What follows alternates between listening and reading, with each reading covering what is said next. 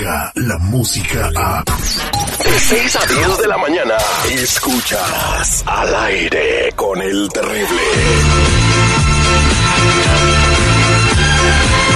Estamos de regreso al aire con el terrible El Millón y Pasadito con nuestra abogada de migración Nancy Guarderas de la Liga Defensora como siempre. Cada lunes contestando tus preguntas y la línea que tienes que llamar si tienes una pregunta de migración en este momento es el 1-800-333-3676. 1-800-333-3676. Muy buenos días, abogada. ¿Cómo estamos el día de hoy? Muy buenos días, al millón y pasadito. Como debe de ser, bueno. Guapísima, como cada lunes usted engalana nuestro seguridad, estudio. Qué lindo. Qué guapa viene. Trae una- un vestido como que fue a, a- a Grecia, ¿verdad? Y agarró una alfombra persa y se la puso encima. Ya dijo que trae un mantel ahí vestido. Muy buenos días. Abogada, la semana pasada estuvimos eh, platicando sobre un caso, eh, creo que el, eh, el muchacho, no, me acu- no, se me olvida el apellido de- del muchacho. Pues el chiste- Cortés. No, no era Cortés. lo- Serrano. Tuvimos a su mamá. ahorita, ahorita averiguo el apellido mientras, mientras platico con usted. Bueno, el muchacho se fue para, Ciudad para Juárez. Ciudad Juárez a- porque iba bien contento y le iban a dar su green card. Estaba todo bien. Joven estaba- DACA. Era DACA, eh, tenía permiso para estar en los Estados Unidos, se casó con una ciudadana, tiene vida con ella. Sí. Y hace Paredes, se apellida Paredes, ya me acordé de Paredes, hijos y todo. Bueno, pues por ser honesto, mi compadre llegó allá y le preguntaron, oye, pues alguna vez has consumido algún narcótico y dijo, sí, fumaba mota. Y ah, qué bien que fumaba mota. Pues mira, te negamos tu green card y ahí lo tienen atorado a mi compadre en México. No puede pasar a los Estados Unidos. Está sin ver a su familia y a su esposa porque un desalmado inmigrante por esa tontería que ni siquiera debió de haber tomado en cuenta porque fue hace mucho tiempo Sí. pues no le, negaron su green card pero es lo que están haciendo ahorita Imagínese. te están negando la green card hasta porque se les para una mosca verde enfrente Así es, Terry, así es. Es ah, muy número uno, muy importante reconocer que muchas personas cuando van a estas entrevistas con inmigración, que estamos hablando de leyes federales. Número uno, cuando alguien vive en unos estados como California, Denver, Colorado, lo que sea, hay muchos estados que dicen que es legal ahora el uso de marihuana. Ahora hay lugares donde se puede vender legalmente, ¿verdad? No es que es un narcotraficante porque está vendiendo drogas, porque en estos estados es legal. Pero para todo inmigrante, todo residente, alguien que no es ciudadano um, estadounidense, no puede estar consumiendo, vendiendo, cultivando, aunque es un trabajo legal en ese estado. y si tengo una maceta de mota en mi así nomás por hobby en mi casa No debes de tener ni admitirlo a un oficial y esa es la clave. No importa qué tan viejo es el cuando usaste o probaste la marihuana, si alguien va a admitir eso a un oficial, te van a negar la residencia si estás aplicando para la residencia y eso es muy importante también. Suma sumo importancia saber que antes de salir del país para esas entrevistas consular necesitan que estar preparados 100%. Un abogado debe de preparar a sus clientes y hacerle todas las preguntas posibles que el oficial le va a hacer. En este, en este caso, alguien tiene que ir a una cita con un doctor aprobado por la embajada americana.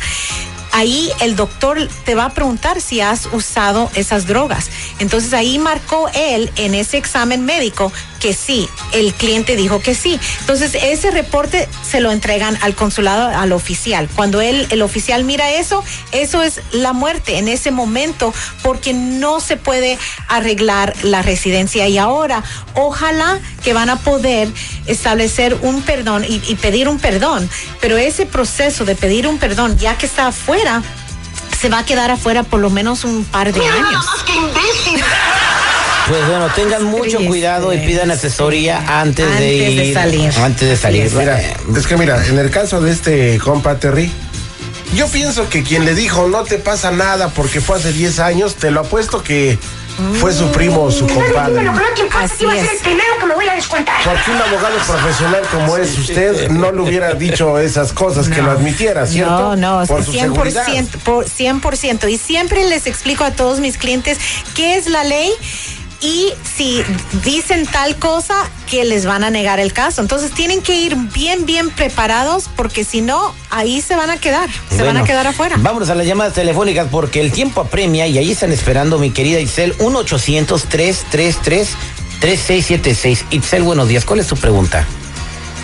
Buenos días. Ah, mi pregunta es, um, yo hace un tiempo entré legal al país, entré con visa y pasaporte. Y me acabo de casar y quisiera saber si tal vez mi esposo pudiera someter una petición, aunque mi permiso para estar dentro del país ya, ya se terminó. Ahora ya se tienes que demostrarle a la migra que te casaste por amor porque van a pensar que nomás te veniste a casar, ¿verdad, abogada? Ya aprendiste, Terry. Sos el abogado chiquito. Ah, Pero, Itzel, es cierto, si tu esposo es ah, ciudadano ah, americano, entonces te puede hacer esa petición y aunque esa visa que usaste para entrar ya te quedaste y ya se venció, no importa, es una ventaja porque tuviste una entrada legal. Entonces no vas a tener que salir al consulado, no vas a tener que pedir el perdón, vas a poder tener la entrevista de residencia adentro, pero tienes razón, Terry, que sí va a tener que probar que el matrimonio es en buena fe y no solamente por razones de inmigración. Eh, pero sí vas a poder arreglar. Dime la verdad, Itzel, ¿te casaste por amor? Sí, A los papeles. Lo, lo dudo. No, por amor, no, no lo dudo. Fíjense, a ver, hazle otra vez la Itzel pregunta. está Hazle otra vez la enamorada. pregunta. Itzel, ¿estás enamorada de tu esposo? sí estoy enamorada de papeles también. Muchas gracias, Itzel. 1-800-333-3676. Vámonos con Irma, que tiene una pregunta para la abogada. Irma, buenos días, ¿cómo estás? Buenos días, muy bien. ¿Ustedes? Al millón y pasadito. Adelante con tu pregunta. Bueno, en el 2009 tuve un caso de corte. Inicialmente me mandaron una cita para que me presentara. Ya después me la cancelaron. Creo que el juez estaba enfermo. Ah, nunca recibí una nueva cita. A mí sí se me hizo raro, pero ya nunca me presenté.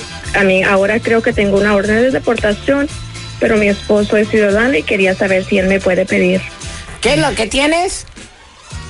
¿Qué tienes? Pues, Mande. ¿Tiene un esposo ciudadano? No, pero ella, ¿qué es lo que tiene? Digo que tenía qué. Sí, Una orden de deportación. Hay mucha gente que no tiene nada, ella por lo menos tiene algo. Ay, Abogada. Eso no le está bueno. Ah, ok, ah, Irma. Entonces, lo, el primer paso que tenemos que tomar es investigar si la realidad es que tienes una orden de deportación. Mucha gente piensa que lo tiene o piensa que no lo tiene. El primer paso es pedir un FOIA. El FOIA es pedir el expediente de la corte y también otro FOIA del Servicio de Inmigración para analizar si de, verdad tienes.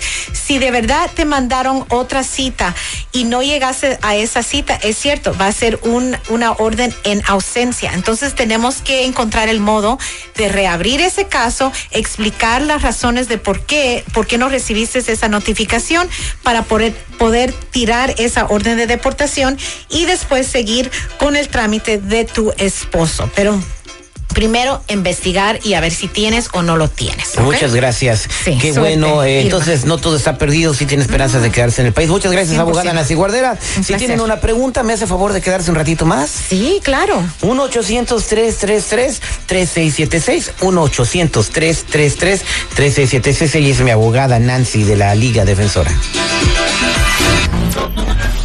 Descarga la música a. Escuchas al aire con el terrible. De 6 a 10 de la mañana.